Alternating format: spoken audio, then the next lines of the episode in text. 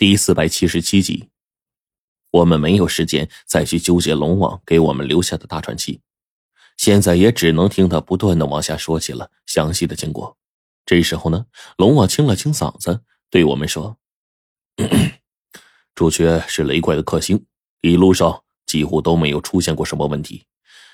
以朱雀惊人的速度，总是能让雷怪呢根本就没有任何反应的余地，以至于到了最后，雷怪依然是重伤。”但这后面的事儿，你们应该也知道了。那个东西来了，是照片上的那个吗？听到他的话，我们顿时都疑惑的问起了龙王。果不其然，龙王这时候呢就点了点头，对我们说：“嗯，他从一开始的出现就表现出了无可匹敌的优势。朱雀重伤，前辈和朱雀联手依旧重伤，最后多亏朱雀。”翱翔上天，拼死将前辈送回来。黄队这会儿说完了话，我们众人就都震惊了。贞子奶奶是什么样的存在？他老人家的实力，那就相当于一只禁忌了。即便不如，也肯定不会差多少。那就相当于两只禁忌之物和那照片上的姑娘一样的怪物争斗，最后还被打成了重伤。这是一敌二都这么厉害。那这家伙的真实实力，只怕都还没有动用呢。那毕竟，玄武大战腾蛇那一晚，我们看到的过程，禁忌之物拼死而战，那确实非常的恐怖。我想了想，又把手中的照片拿了起来。我不知道啊，这玩意儿究竟是个什么东西？似乎就连《山海经》《搜神记》这些记载古物的书籍上，也根本没有这些东西。而我从很早以前就开始看这些书。把这呀都背得滚瓜烂熟了，十分的喜欢，因为我的兴趣就是这个呀。人对一件事要是有十分的兴趣，那就会真心的、全心全意的去钻研这些东西。所以我对这些东西啊几乎是痴迷的程度。但即便如此，我也不知道这个人形萝莉的身份。我就回头看着龙王，想从他身上找到答案，但是龙王却还是摇了摇头。哎，他再也没有出现过，我们根本不知道他去了哪儿。龙王说罢了话，就连冰骷髅都在仔细的端详了一阵，然后轻轻的叹了口气。我也不知道。冰骷髅这简简单单的几个字，到了这时候啊，这件事似乎成了悬案，引得众人不住的在心里猜，但是呢，却根本想不出来任何的头绪，最后只能先暂时搁置一边了。而到了这个时候，龙王对冰骷髅说。我们定制的计划到现在已经不可用了，原本的那些计划都被完全打破。毕竟计划是跟着变化不断修改的，所以到了现在，我们必须重新定制一些东西，来应付以后要发生的事。冰窟窿面色阴沉，就开始思索起来。这家伙呀，并不知道来求助我们，他好像对于“众人拾柴火焰高”这句话没有什么体会。这种情况下，龙王只是看了他两眼。在冰窟窿根本没有回答之后，龙王把后面的计划一点一点跟我们说了。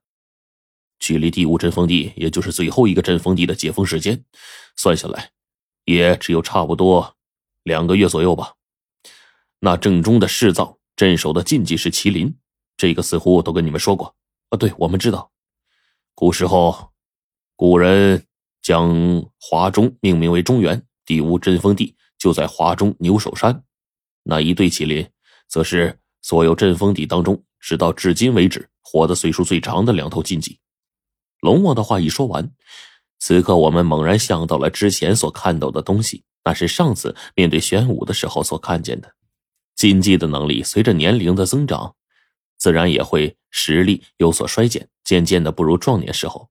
所以，当龙王说出麒麟至今为止是禁忌当中年岁最长的一个。这时候呢，我们的心情其实是比较糟糕的。难道说玄武当日那英雄末路的场景，在不久之后的牛首山上还会上演不成？我这个时候呢，叹了口气，看了看黄队、火烈，还有白程程他们，似乎啊，都跟我是一样的表情，全都有些惋惜，脸上也是越发沉重。还好，这时候在旁边面沉似水的冰骷髅，却在这个时候对我说。麒麟和其他的东西不同，麒麟并不是一种生物，而是两种。麒为母，麟为公，本来就是一对，根本不会分离。冰窟窿说的这些，我自然是懂。这东西啊，就跟鸳鸯的性质很相似，只要其中一个死去，那么另一头也会相伴而死，就跟古人殉情似的。可是呢，即便是两头，我们这会儿依旧是十分担心。毕竟这种事对我们来说还是不那么稳妥。我们这次面对的可是那个可以以一敌二的怪物啊！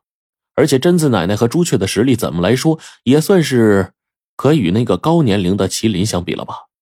可是他们现在惨败，更是差一点就死在这怪物的手下了。即便麒麟真的以二敌一，但真正的算下来，又有多少几率能赢呢？何况我们这边禁忌损伤殆尽，对面的雷怪却依旧还活着，这都不算，仅仅是那种能够杀死尸漂子的牛头人，对方还有那么多呢。那这对我们来说，压力其实已经大到了极点。